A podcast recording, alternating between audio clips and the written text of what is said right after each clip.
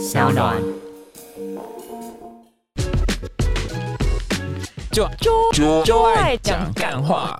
车子里面开车的时候，就是完全不跟他老婆讲话，啊但是一下车把门打开，然后旁边有朋友的时候，他就会开始。他要说啊，这是我太太，你看她很漂亮我，这样换一个人哎我的，天哪！然后门再关起来，坐回车上的时候不讲话，那如果跟他说你为什么不讲话，他会回答什么呢？你不配跟我讲话。好夸张哦！这个就应该要藏摄影机，然后发你到网上。有你有没有觉得就是啊什么？所以他当初是当初老婆怎么会嫁给他，还是当初在结婚之前都还是那个外面的模样？您怎么问我这个问题呢？那个合约书一结婚结婚契约一签完之后就切换到这个模式。对啊，您不是被切换过吗？哎呀，哎呀，真是唔好意思啊！你也是电灯开关呐、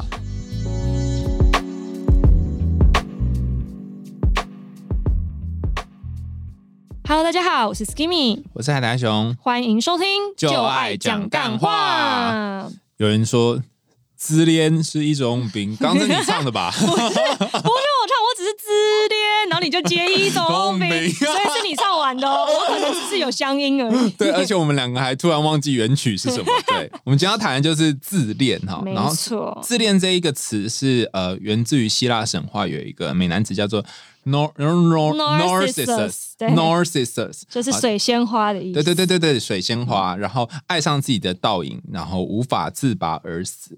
那后来呢，就那好难念啊。纳西瑟斯，你就讲他的中文。narcissus 呢，就是呃这个字就被拿来当做一种呃人格疾患的或是人格违常的一个呃代词哈，就是 NPD narcissist 呃 personality disorder 哈，那意思就是说你在日常生活当中你展现出几种样态哈，那这个在 DSM five 就是精神病学诊断手册第五版里面有谈哈，第一个是对自己的重要性有太过膨胀，自我感觉良好。然后第二个是有无限的那种欲望，去沉溺于成功啊、权力啊、美貌啊，或是很理想梦幻的东西。那第三个是很相信自己是独特的，然后只能够被配得跟某一种高地位的人，就我我可是怎样怎样怎样哈，这就是一定要怎样才配得上我？对对对对对对对，哦，你好会翻译。然后第四个是需要被大家过度的赞赏，然后第五个是呃认为自己想怎么样就怎样，然后要有什么就应该可以拥有什么。那第六个是人际关系当中会剥削其他人啊，第七个是缺乏同理心，第八个是会嫉妒别人，然后或者是这个很好笑，相信自己被他人嫉妒，或是觉得别人在嫉妒我，他一定是因为嫉妒我他一定因哈。为嫉妒我才会这样子，就是嘴我，是不是就自己做的很差劲？嗯最后一个就是会表现自大、傲慢的行为或态度。那我觉得 DSM Five 它写的就是这种卡卡的，就是说，哦，这这到底是什么？对，具体好像比较难以理解，说他如果落实到人生中，大概会出现一个什么样的状态？哈，对，嗯我但我的确有遇过一些他们后来被呃诊断出是自恋型人格障碍的伙伴，然后他们愿意跟我分享他们那个洞察到自己对发生的是是怎样。对，然后原来啊，比如说有一个男生，他跟他的呃，他太太嗯在一起的时候，他都会跟太太说，当初要不是因为呃，我觉得你不会去外面乱搞，我才不要跟你结婚。他 他太太没有揍他哦，重点是重点重点来了，重点是后面这句哦，太太心想说，嗯，听起来有道理，我是个良家妇女，所以他选我。天哪！我的天哪！可是这个感觉好像在上一辈还蛮多这样的故事，因为我我爸爸可是可能曾经应该依稀在我的印象中，也对我妈妈说过类似的伪论，然后我妈妈也是觉得他是受到称赞的，你知道吗？对，好可怕！所以刚刚刚刚我们不是念 DSM Five 嘛，然后这嗯里面这些内容听起来很难理解嘛，但是现实版本就是像这样，就是说它会让你觉得这一切很自然，它的自大，然后它那个位置是很自然的，那会被洗脑。我的天哪，好可怕，太可怕了吧！对，然后还有还有那种戴面具的，比方说我不知道哦、戴面具的我有遇过，你遇过是这样的吗，就是我前男友。又来 又要讲到拿出来辨识啊。不是，他就是那个，你这边有写到一个，就是他是他其实虽然他自己缺乏同理心，可是当他有利可图的时候，他已经有训练出一套演技，就可以在社交生活中假扮说他其实自己是有同理心的，可其实他是没办法的。这体现在什么地方呢？就是在我们刚开始认识的时候，他在追我的时候，然后因为他知道那个时候我去看心理咨商嘛，然后就在那边说什么啊，没事啊，我会在你身边就陪伴你，虽然不能有把握一定可以给你解答，但是我可以一起慢慢陪伴你走过这个找寻解答的历程，这样子。好，一交往之后呢，就变成说你干嘛那么多情绪？然后我想说，啊 啊啊！对，就你是失忆了对，吗然？后或者说我现在就是可能情绪就是有一点点难过，然后需要跟就是你知道恋人讲一讲话，打电话给他不接，啊，永远不接。哎他他前面是不是人格分裂？他就人格分裂啊，对，然后 光他小，然后就是很人格劣化、欸，然后我有时候都怀疑我自己是疯了还是怎样。哇哦，天哪！你讲真的就觉得好好有感觉，因为因为那个就是在自恋型人格当中有一个很明显的效应哈，叫做煤气灯效应啊。那呃，这这个效应就是我第一次知道这件事情是在呃陈思安心理师的那个网志上面啊，它叫 gaslighting。然后它本来是源自于一九四四年有一个电影叫做 Gaslight，然后这个故事我每次听都觉得很毛骨悚然哈，就是故事里面有一个有一个男生哈，然后他跟他老婆呃在一起一段时间，然后他用一种方式去操弄他的太太，他怎么做呢？以前那时候那个等会哈是用煤气供应的，然后他就去调那个煤气，使得那个煤气的灯呢就会忽明忽暗，然后那个老婆她看到这个灯忽明忽暗，就跟老公说：“哎哎哎哎哎。”然后呢，这灯怎么就是一阵一阵一阵的？然后老公就跟她说：“你疯了吧？没有啊，很正常啊。太可怕！这是这是那个吧？这是惊悚电影吧？对对，你知道，就是他睁眼说瞎话，他就指着灯跟你说哪有，他并没有忽明这忽暗。时我们就要把隔壁的邻居拉进来。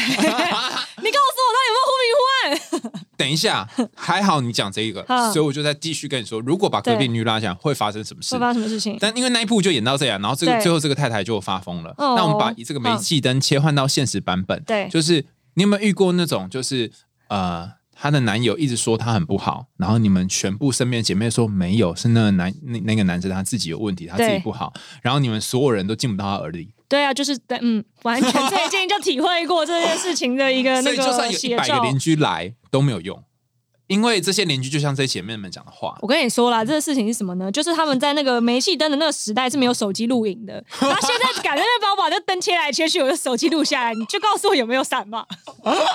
没有，刚煤气灯这是一个很具体的东西嘛。对可是，在跟自恋型人格相处的时候，他的他的那个煤气灯会怎么讲？他会处理的不着痕迹。我身边有一个朋友，他确实交往过一个男生，然后就那个男的真的是用煤气灯效应来对付他，就是他明明就在某一天在街上走着，然后在一间酒吧，而且他很确定那个男生有跟他讲过他去这间酒吧，在门口看到那男的跟另外一个女生搂搂抱抱，而且他那个时候是清醒的状态，所以他很确定他自己看到什么，然后回去要跟男生对峙的时候，男生就说你看错了。就那压根就不是我，嗯。然后就是非常斩钉截铁哦，就是那种眼神中闪烁出自信哦，所以后来这个女生就开始跟我说：“难道是我记错了吗？”我说 对，没错，对对对。太可怕了。对，DSM 5都会写这个，你无法无法理解，但是你讲的就就完全是那个对。中中那个点，就是说你会有一个怀疑是，你刚刚说你会有一个怀疑是是不是我有问题？对对。对。然后，而且他呃，就是他可能会用一种很神奇的方法，比方说，以刚刚你那个故事，可能他就会继续讲说，本来包在他那个锅在他的身上嘛，他跟别的女生出去嘛，对不对？但他就会说，你怎么这么疑心病这么重？你一直以来都是这样子啊，你都是疑心病很重啊，我们感情会走到现在都是因为你害的。我天哪，完全可以想象那男的讲出这种话，哎，好适合他的话哦、所以本来锅在他身上，锅不知道为什么突然就到你身上了。所以，所以我是不是应该要劝这个男的先去诊断一下？但是，但是，呃，就像你刚刚说，哎，你你那个前男友也蛮有趣的哦，就是说，呃，如果你知道交交往后会变这样，那你那时候怎么会傻到跟他交往呢？因为在还没有进入关系之前，他都是超级 sweet 的那一种。描述一下。描述一下呢，就是他会说没事啊，就是你想去哪里我都陪你啊，然后就是要跟你聊天，也就是很热络啊什么之类的。一交往之后就开始哦，我今天很累，上班压力很大，可不可以不要那么常见面？然后你就是自己有事你就自己先处理一下，然后打电话给他永远不接，然后回复都回超短这样子。然后我就说你以后要不要我们排一个时间是你可以聊天的？他说可是这种时间就是很少，因为我就是每天就是很累。我想说你做那个工作 有什么好累的？就他就是一个普通正常朝九晚五的，也不需要加班的，不是那种特别操劳，比如说医师什么，没有这个普通的上班族，然后每天跟我说上班压力很大，无心谈感情。我想说，那你一开始就不要那种。他他他无限感情。那在在一起之前那段是发生什么事呢？之前就是很想要谈感情，然后 一谈到就是哦无心，这什么东西啊？好难想象。而且有一次，因为那时候我们在还没有在一起之前，先做了一个心理测验，就是那个 Five Languages of Love，就是爱的五种语言。对对对，然后测出来我的是喜欢那个，就是呃。Quality time 跟就是呃聊天之间的那种，就是那个嘛。嗯然后我就跟他讲说，哦我们之前不是做过那个心理测验，所以我喜欢的是这一种啊。然后他就说，可是你也看过我心理测验，我喜欢就是别种啊。我想说他喜欢什么？他好像喜欢，他好像也是 quality time，但是他的 quality time 是很 low 夸的那种，其实很 low quality，但他自己觉得很 quality 吧。他就是喜欢两个人坐在一起，然后也不讲话，也不交流，然后前面也没有就是是，因为我觉得如果你今天已经老夫老妻了，两个人之间是有互相的理解跟那个 connection，你要坐在一起划手机不讲话，我觉得 OK，你不能是。都还没有了解，就两个陌生人坐在那边划手机，他就想要这种的。然后我想说，什么意思啊？对所以等于是在一起之后才变成这个样子。对，就立刻瞬间四川变脸。四川变脸。你刚刚讲这个，我就比较可以理解，它是有一点像是亲和需求比较低，就是每一个人身上都有自己的亲和需求。比如说，我需要呃更了解你，或更了解我们，但是有些是我不用更了解你，你只要坐在旁边就好了。他我觉得他有可能是怕被别人了解吧，因为他其实自己有一些蛮多他原生家庭的问题。然后我那时候有一次我们在沟通的时候，就是比较激烈的沟通的时候，我有跟他讲说，你现在这个回避就是讨论真就是回避解决问题的状态，会不会是你复制你跟你妈妈之间的关系？然后他就立对他立刻说，能不能不要心理分析？我说那就没得谈喽。哇，哎、你直接一刀戳进去、哎，我就没有，因为他之前有跟我说过，他确实觉得他跟他妈妈之间关系有问题，可是好像他就只能他到这里对他接受的就只有这个层数，嗯，比这个层数更多，他没有办法 handle 这样，嗯然后好随便吧，哎、你讲到这个，我觉得就是，如果你真的遇到类似像这样的人啊，就是其实真的不要试着去分析他，因为他立刻就会有防卫。没错，就是立刻跟他分手就好了。关于感情，我一对，就是建议分手不。好意思哦，如果你要这个样子的话，那我觉得我们谈不下去喽，那就没得谈喽哎、。可是你跟你在一起一段时间，那你是不是被 gaslighting 啊？我觉得我是哎、就微微啦，没有那么严重，我觉那你得。不是你刚刚讲这一段，其实你刚交往之后就会发生了啊？那你怎么还会搞那么久嘞？因为事情是这样的，我们大概在一起五个月，然后前面一个月在暧昧嘛，然后中间有一个月是好像有要在一起，但是就是大家还没有 officially 说，那我们就男女朋友喽。然后接下来在一起之后，还维持那个这个热度，大概半个月到一个月左右，然后接下来就是瞬间裂化，然后之后面的两个月就是处于这个水深火热的地狱之中。嗯那你怎么没有在劣化的一开始就觉悟？因为烈化一开始他跟我说没有，就是最近感冒，所以我就是很没有力气，所以我一直想说他是不是真的就是生病很不舒服，然后接下来才说工作很忙，然后说年底本来就这么忙，但是我后来仔细回想之后，就其实也没有忙到那个程度，就他一边跟我说要加班。但是一边跟同事跑去吃火锅啊，哦，所以就是也不是真的忙啊，他就只是无心在这件事情上而已。所以他就用不断的借口，然后堆叠起来没错，然后还要生气说我跟别人出去吃圣诞晚餐，啊是他自己跟我说圣诞节我没办法陪你哦，因为就是我跟我们就是同同事之间怎样，我就说好没事，然后就排了跟别人吃饭，我就跟他说我跟谁谁出去吃饭。后来我们分手之后，他还问我说你是不是早就跟那个人有什么了？然后说，First of all，你以为跟我有什么？那个人根本不是这个人。第二就是事情不是这个样子的。而且明是你先说，对啊，哎呦，哎，你脑袋很清楚哎，因为刚刚如果你真的是被 gaslighting 的话，他就会进入那种哈，是不是？哦，我有想起来，他尝试有 gaslighting 过我一次。事情是这样的，因为那个我们是其实是在听得上认识的嘛。嗯然后听得上认识之后，后来就是交往之后，他就说不要再用听的了啦，我都删掉了，这样什么之类的。然后因为我账号被封了，因为大家觉得我盗 Skimmy 的照片，所以就 检举我，然后我就不能用了，所以我确实就没有在用了。然后后来是我的姐妹，因为她单身还有在用嘛，她就有截图跟我说：“哎、我刷到你男朋友这样子。”然后我就去问她，我就说。为什么你说你没有在用了？就是人家可以刷到你，他就一开始先说没有啦，我那个用电脑版的啊，我就是没有，就是之前没有登出嘛啊，所以现在就算我删掉了，就是还是会哦，他那时候还没有说电脑版哦，他只是说我删掉了，但是没有登出，所以还是可以刷到。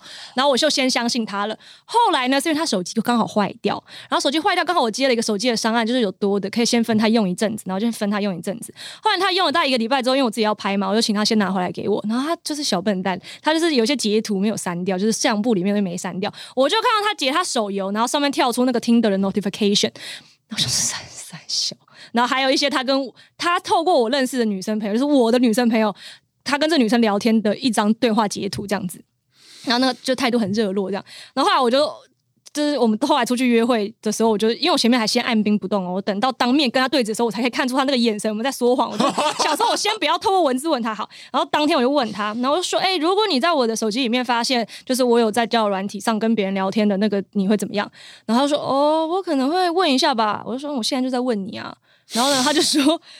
他就说没有啦，那个就是那个就是我这这就才什么开始就抢一大堆什么电脑版啊什么之类，然后就是完全前后不搭嘎什么的。他说我是后来就是这个是才用的什么什么的，然后我就说你是不是其实前面就已经先骗过我一次？你前面根本也不是就是不是说你删掉就那个，你本来就还有在用，只是你一直在骗我。然后他就开始要顾左右而言他，他就说我发誓我真的没有怎么样，如果怎么样我就鸡鸡烂掉。我说为什么要混淆视听？他感觉是一声东击西，你知道吗？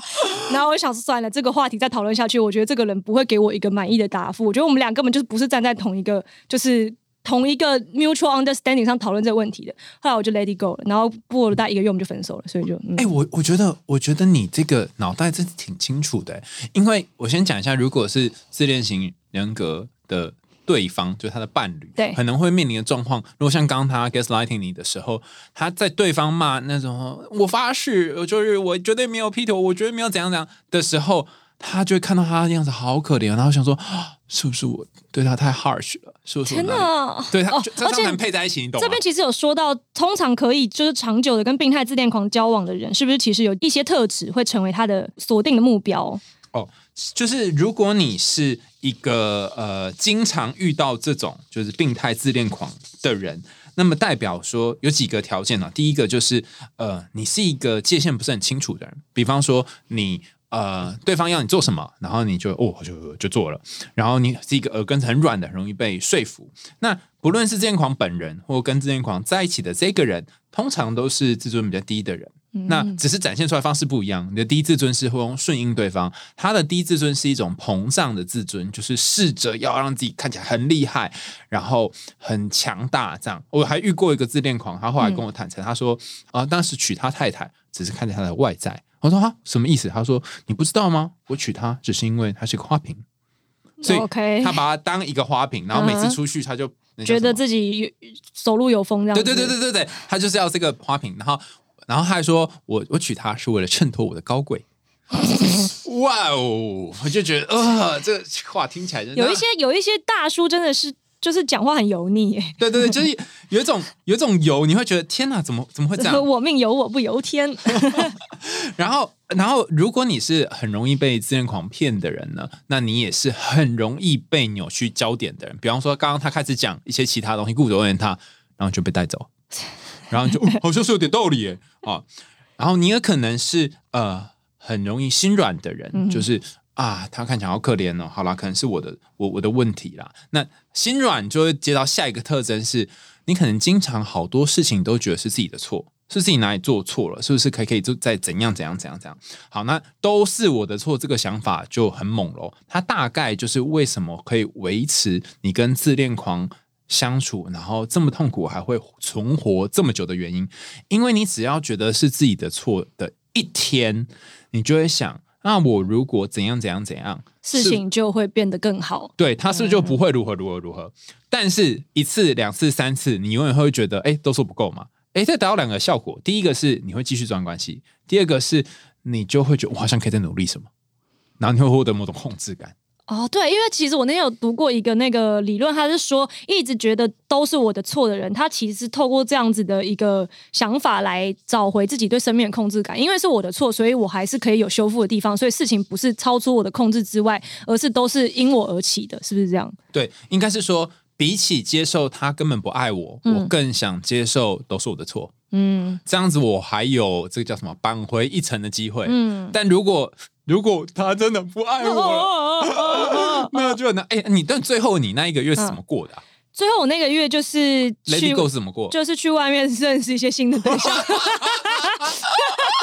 但是我有维持在，就是大家都知道我男朋友，我就说我现在只是想要交朋友这样子，就是也没有跟大家怎么样，嗯就维持在一个友好的界限。对，那在什么样的状况下你决定斩断？我猜可能有人听我们这期节目，觉得他想结束，可是、哎、可是其实我觉得我蛮幸运的，就是我那个时候其实。要说我真的觉得，哦对啦，我确实是抱持着一种不成功变成人的心态，因为那时候是圣诞节过一天嘛，啊、没有，圣诞节过两天，二十六或二十七号的时候，然后呢。嗯，早上早上的时候，因为他来我家陪我过嘛，然后早上我们就起床，然后我就抱抱他啊什么之类的，然后他就是给我一种那种很疏离的态度。其实我也没有要怎样，但是他就一直觉得我好像就是太黏还是什么的，然后他就一个人偷偷偷跑到沙发上去坐着，然后在那边耍自闭、刷手机，然后干嘛？那没有嘴巴不会用讲的、哦，然后我就很生气，然后我就不想理他，我就洗碗了。然后洗一洗之后，他可能洗碗因为在我家是我的碗啊，哦呃，对，该洗吧，也是我吃的对，我就洗碗对，不是不是。然后呢，后来呢，他就都自己可能又觉得说他好像刚刚就是可能表现太过火还是什么之类后多多多过来，然后这边后面从抱我，然后就说什么没事，我帮你洗。我想说人家图的又不是这个，然后我就说。你现在做这样没有用，就是我是生气的行为，是因为你刚刚就是我知道你现在不想要亲热或者怎么样，那你难道不能用说的吗？你为什么一定要就是摆出这种就是很很让人很生气的态度呢？他说：“可是我觉得我这样子做出来就是 behavior 应该已经很明显了嘛，为什么一定要用说的？”我就说：“可是你这样子就是会让人家其实情绪很不好啊。”然后他就在那边，对不对？然后我就我就又很生气，因为我觉得这个沟通没办法继续下去，因为他的态度就是他就是在那边自己又有一点小脾气嘛，然后我就跑去洗澡了。然后洗哦没有，我先是跟他就是这一段讲完之后，然后我跑去坐在沙发上，然后他自己一个人在那边。不知道摸来摸去，自己 不知道在干嘛，就在那边摸桌子什么的。然后我就跟他讲说，我我跟你在一起这这这五个月，然后我自己也知道说，你好像是比较喜欢那种有自己的时间，然后平常也不需要有什么沟通呢，也不需要有更深入的了解，然后也不需要有更深入的连接，你就觉得这样子有一个女朋友放在那边，你就觉得你人生已经达成了。可是我不是要这种东西呢，我说我想要的是大家彼此互相了解，然后互相可以配合。我不能是这段感情中都一直是我配合你，而你都每次都说你压力很大，然后你什么都不能做啊。然后他就说你让我你让我想一想。然后我就我就跑去洗澡了，然后洗澡出来之后，他已经开始在包袱啊宽宽，你知道吗？然后他就说，他就说我觉得你说的都对，然后但是我现在就是没有办法当下在这边回应你什么之类的。然后他就说我我要回家了，然后我就想说。几岁人呐、三十，然后我就说 好，你回家吧，这样子，然后他就回家了。然后回家之后，我就超级超级愤怒。然后因为那天我们本来晚上还定好要去看看电影嘛，下午的时候定好去看电影。他这个时候离开的时候是早上十一点左右。然后后来我就打电话问，就是就是我其中一个异性友人，我就说你要不要一起吃 brunch？他就说好啊好啊，然后就去吃 brunch。在我离开家里要去 brunch 的计程车路上，然后那个男的就传，就男朋友又传讯息来，然后很长，然后就说什么，我就觉得你说的都对，我们这段感情里面你做的都很好很完美，我觉得是我自己的问题，就是有时候当你有讯息来的时候，我就会觉得很厌烦，我不知道是为什么会这个样子，可能是我工作压力真的太大了吧，我觉得我们还是不适合在一起，我们就分，就是我我觉得我们还是做朋友就好了，这样，然后想说。我都已经二十好几了，还要面对到这种没有办法当面说分手的情人，也是我自己瞎了眼。我当初就是这种感觉，你知道吗？然后我就打电话给他，然后他终于这一次接起来了，因为要谈分手，终于接起来，前面都不接。好，然后接下来我就说，所以你下午电影还要看吗？他就说，对，因为我想说，如果他不要的话，我就可以赶快结束，然后我就可以约别人去看了，因为别人也是要有他准备的时间的嘛，对。然后就没有看，然后说好好好，就其实我觉得你就是跟我提分手，我觉得还蛮蛮开心的，因为我还蛮开心对，因为事情是这样的，我前面有好几次想过要分手，可是我没有提分手原因是因为我们一开始刚在一起的时候，然后他就是。有一次吵架，是因为他自己啊，你知道这个人真的是巨婴哎、就是他 他酒量很烂，他是大概两杯就就倒了那种。那我觉得你酒量就没差，就每个人的体质的问题嘛。但他没有办法接受别人说他北干令，只要有人说他北干令，他心里就会觉得北干零是就是不能喝，哦不能喝对 他心里就会觉得非常的愤慨。然后第一次就是因为我跟我朋友说他酒量不好，生气跟我吵架。然后我就是啊，然后我就因为我以前大学的时候的那一段感情，就是那男生会有一点王子病，然后会跟我情绪勒索，我就要一直道歉哄他这样子，所以我就连接到当时大学那段回忆，所以那时候我就很就是一。疾言厉色跟他讲说我不喜欢，就是因为这种小事在那边吵架什么之类的。我就说我觉得如果大家现在已经瞧不拢，我们就现在就是都就先不要了。然后他就说可不可以答应我一件事情，就是以后不管吵架怎么样都不要说分手。然后他就说他以前以前的那个就是情商什么之类的，所以我就是因为一直他这个情绪勒索，所以我就一直没跟他提。哇哦，我就想说，我自己也是经历经受过这种痛苦的人，我怎么忍心再加注在别人身上呢？啊，Jesus Christ！对对，刚刚刚有说那个跟就是自恋狂人在一起有一个特征啊，虽然你你前男友不一定是自自恋狂，但是我觉得他就是半个吧。但但有有一个特征在于，就是说你好像很容易可以同理他人，你可以理解对方的感觉，然后你知道当初被提分手是痛苦的，所以你也不要当那个让别没人痛苦的人。错，没错。可是你就痛。苦了多了几个月这对，样。没错。哎、可那运气真的很好，他就他打来自己说，对，我觉得他，我觉得他应该也是有一有一点像是那种他，如果他，因为他很害怕被抛弃，因为他前面几任女朋友都是女生劈腿这样子，嗯。然后他就，所以他应该是觉得说，与其等着被抛弃，不如我先抛弃别人。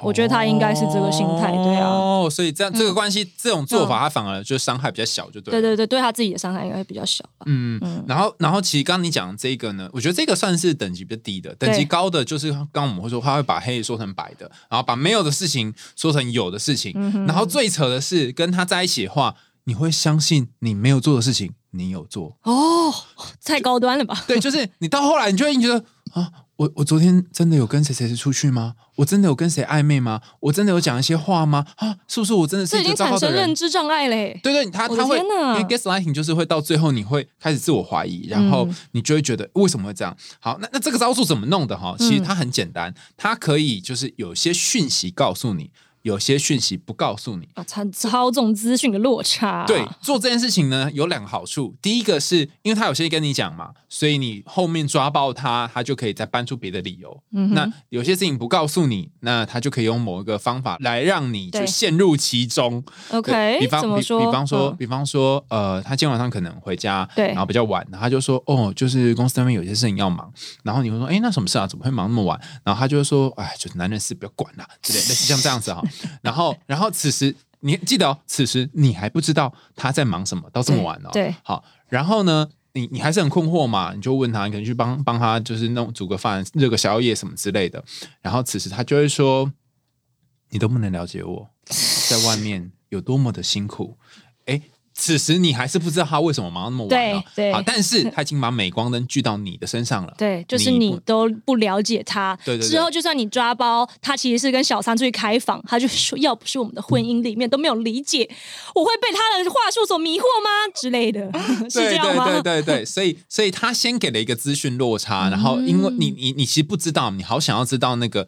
呃，他隐藏的东西，然后他在另外一个招数是他去断章取义，就是说啊，你刚刚这样子就是没有做到某些事情，就是因为你如何如何如何，然后他断章取义之后，诶，你不知道为什么又被他洗脑，然后转移焦点之后，他他又好像诶，好像是这个，真的是这个样子，我的天哪，就陷入那个都是我的错，都是我的问题的这个窘境当中。太可怕了吧？嗯，那但那但你你是嗯运气很好，遇到一个还不错的，就是对啊，其实我相信他本性并不坏，只是他可能有一些他自己的人格上的问题，他需要再多一点时间解决吧。那那我问你，嗯如果像你有姐妹遇到这种就深陷其中，然后一直觉得自己都是自己的错，那你都会怎么建议？讲不听啊，没有，我已经经历过，就讲不听啊，就是十匹马车都拉不住啊，什么叫十台火箭？都拉不住啊。你你有你有遇过那种都劝不回来？对，就是像我上一集不是有讲过，就是有一个男生，然后他就是分手了之后，然后就说，就是女生问他说：“那你上上礼拜才说爱我是在跟我开玩笑吗？”然后男生就说：“你知道男人在床上就是该该说什么还是会说的这一个人。”那么应该分了吧？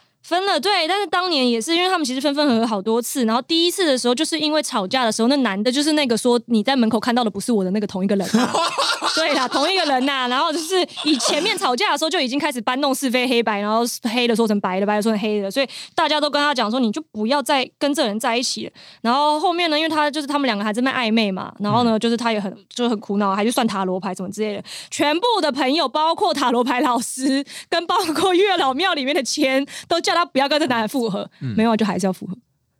然后就是十匹马都拉不动，哇哦 Yes 我我跟你讲哦，就是我我遇过一个版本跟这超级像，就是可能也是女生就跑不动动跑去跟老师男生说，我问过很多的朋友，然后甚至什么都去求了，然后他们都说我们真的是不适合。然后想起这一路以来我们这样的，他好像有点觉醒了嘛，对不对？对对没然后没有有哼开始有点就是、哦好像觉得真的真的要为自己负点责，不要再浪费时间在这人身上。没错，然后这个男的你知道他讲什么吗？想讲什么瞎宝，他他说说：“你知道这世界上面真正完美或是真正重要的感情，往往都是在其他人百般劝阻之下而存活的。我们就是属于这种感情。他是他觉得他在拍琼瑶，哎，对，对他就是他就是那个他就是那个，你姐姐只是失去了一条腿，芷玲失去的是爱情啊，就是这个。对，而且重点是他讲了这句之后呢，我那个女生朋友她就被洗脑了。他就觉得自己就是开始演一些悲剧女英雄，他就觉得自己是万中选一的对象，他觉得他要排除万难，我们要一起面对这些。我觉得哇哦，你是怎么回事？刚刚好不容易找回来李世宪，现在去哪了？哎，可是我可以理解，因为就是小言情小说都是这个这个这这个套路啊。所以我们现在从现在开始要 diss 言情小说吗？就是我希望可以看到更比较符合就是心理健康的言情小说出现。确实还是有这样子的小说，只是就是大家要嗯要特别小心。对对对对。那所以要怎么面对自恋者？有有几个方法。第一个就是，哎，我真的问过很多心理师说，啊，那你们都怎么建议你们的当事人？他们就是给两个字，叫做快逃。真的是快逃啊！只有快逃可以行，快逃啊！对，真的要快逃。但是逃这件事情很难嘛？你看，你也花了一些时间，然后包含他用一些过去的方式勒索你嘛。但我觉得第一步，你可以先放弃改变他。嗯，因为你觉得自己就是刚才你们讲，你会觉得自己可以改变他，你就会继续往下去。Oh my god！对，然后另外一个做法是，你可以冷处理，然后他没有要跟你讨论，或他没有要给你一个答案，你不要去等那个答案，因为他可能不会给你答案。嗯，对。然后其中有一个我觉得很重要的特质，就是你得要修复自己的自尊，你要找回自己的自信，然后在别人的身上找回自己的自信。哎，我问你一个问题你那时候这样搞搞到最后，你又觉得很很很瞎，然后很辛苦。呃，你再去认识其他男生的时候，你怎么不会影响到你？那个时候确实就是在快分还没分的时候，前面会有一段时间，因为那男生确实就是呃身形高大啊，然后就是很会穿搭，然后刚开始认识的时候，也就是谈就谈吐也是蛮幽默的，然后又会音乐啊、作曲啊什么之类的，所以确实身上就是是闪光点还蛮多的。所以那个时候到后来，就是因为跟他这边搞来搞去，就自己已经心理状态有点不对的时候，确实会觉得说，我会不会离开这个，就是没有办法找到更契合的对象？对对对对对对对，开始会有一些是很很很莫名其妙的想法出现。对，然后后来认识人，我。倒是觉得还好，但是确实会一直好像想要不断的把就是认识的对象跟那个人比较，嗯，对对对，然后不管是就是才华方面啊，或者甚至是比较穿搭啊什么之类的，就各种这种很奇怪的比较心理。然后那时候确实也有理解，那后来完全治好是因为哦，我认识了一个超级帅的就前模特这样，然后我就治好了。就搞老半天，你还是一样嘛？就是没有，就是确实就是。在现实生活中印证了我原本的猜想，就是原本的猜想是说，就算离了他，我也可以遇到，比如说外形更亮眼的，或者说才华更盛的。然后确实这几个都遇到了，那我就告诉自己说，确实你的猜想是对的。我是在现实生活中印证这件事情，这样子总不能说我自己一直告诉自己说我会遇到更好的，但是一直都遇不到，那我也没办法继续这样相信啊。哎，我觉得你这方法好有用哦，因为很多书啊都会说啊，你会值得更好的，会遇到啊，但你都没有去做事啊。对，如果你去认识别人，没屁用。就是如果你不去证实的话，它就永远是一个 hypothesis。你要去 实验之后，它才会成为一个正式的理论。没错。哦，所以当你被病态自恋狂缠身的时候，呃，其实你可以另外做这书上怎么都没写这个，就是你要多一段，就是你可以让自己。去认识不同的机会，嗯，然后看看不同的世界，嗯，然后这样子你才有机会可以逃离他的掌握，嗯。而且其实我觉得有一个帮助到我，是因为我那一阵子刚好本来就是也都是在做那个心理咨商了嘛，然后说心理咨商也陆续做了快半年了，所以其实已经开始有一点点效果了。然后包括跟这个男生，就是跟那男朋友相处的时候，有时候我就是有一些就是我觉得有点不能理解的情绪，也都可以去把它连接到说，哦，也许是我过往的原生家庭让我有一些什么样子的呃迷失或者什么样的。pattern，然后可以从这个上面去得到一个解决，所以我觉得其实那个时候整个经历完，我自己在感情上原本的问题已经算修复的差不多了，所以那个时候我是觉得说，哦，谈恋爱真麻烦，男人真麻烦，再也不想 再也不想谈恋爱了。这样子，你讲现在这这个话合理吗？后来你还不找了一个？对，后来因为那个时候我也是一直跟他讲说，我这今年就不想谈恋爱，所以我们中间就是让拖老半年哦。他就是一直在旁边陪伴我，这样他就说没事啊，就是你我觉得都可以啊，反正我们就是我们之间的关系不会因为说有承认是男女朋友或是没有承认就改变这样。哇，然后他也没有因为你们在一起变男女朋友之后又开始变脸，没有没有，他就是一始终如一的一个人。哇，你运气真的很好哎，谢谢老天爷。你是不是有那个 平常有那个？我平常就是帮大家解决感情问题，应该有积一些阴德。对，上次简单你来说，不是我们 感觉阴德文很多，那我应该有很多阴德文吧？好，今天跟大家聊的就是有关于自恋狂，然后还有自恋狂的呃旁边的这个人。那他们通常一开始会让你让你觉得他很有魅力，然后会很多事情，然后他们讲话方式会让你觉得好有自信哦。然后在他旁边，你会觉得自己好渺小，好像自己遇不到更好、更适合的人。可是通常事后你真的安全下装之后离开之后，你会发现自己真是 瞎了眼。就是我到底是怎么回事？对，其实就有点跟那个邪教被催眠的感觉真的是一这样子、对，欸，但是这有一个要点，就是千万不要试图去改变自恋的人，因为他们可能已经就有这种方式生活了一段时间，所以反而是你把呃想要做的事情放在自己身上，像刚刚 Kim 说的，就你去认识不同的人，然后拓展不同世界，那或许你就会看到不一样的人生跟恋爱。没错，怎么真的是这样啦？我觉得，因为像我那个就是跟那个。那个说你看到的不是我的那个人交往的那女生啊，她也是分手之后，确实有觉得自己的精神状况得到显著的改善。嗯，我后来我听你这么讲，我觉得有些痛苦啊，或是你遇到一些让你痛苦的人，他似乎就是让你人生越过一个坎。嗯，嗯，那你因为这一这一个坎就 learn a lesson 这样。对，而且因为你这边有说到，如果面对自恋者，除了快逃以外，还有就是你要改变自己的猎物体质。我觉得有时候那个猎物体质，你没有经历过被猎人猎杀的那个痛苦，你是不会理解到自己的那个体质是在哪里有问题的。是一定要那个脚踩到那个捕兽夹，对，就啊，超痛的时候，你就知道以然后从那边拔。开来之后才知道那边有捕兽夹、哦。这就是那个夺魂剧的剧情，要把脚锯断才可以逃出那个 trap。哎、我好喜欢你这个比喻哦，就是你要离开一个自恋人，其实真的有点像是锯断你的脚。对，因因因为你已经太长时间把自己的自我跟他绑在一起，然后你也被催眠了，所以你等于要断掉一个你熟悉的自己，这超级难。但是这个脚之后会再长出来，所以没关系，说不定还长得比之前更高，腿更长，所以很棒 不，，你当变长短脚了。两边都拒。好，想听最毒辣、最多干话，又不想听到很多干货的节目吗？赶快订阅追踪起来，没有听你会遗憾终身，听了以后你会终身遗憾哦。那如果愿意赞助我们的节目的话，也可以到桑当来赞助我们家的宠物的饲料。我们下次见，拜拜。在感情里，我这三年来最大的领悟就是心理健康大于一切。如果有段感情让你觉得情绪越来越不健康，那么这一定就不是对的感情。当你的世界不再以他为中心，一开始你可能会觉得不习惯，但这些痛苦的经历会成为你成长的动力。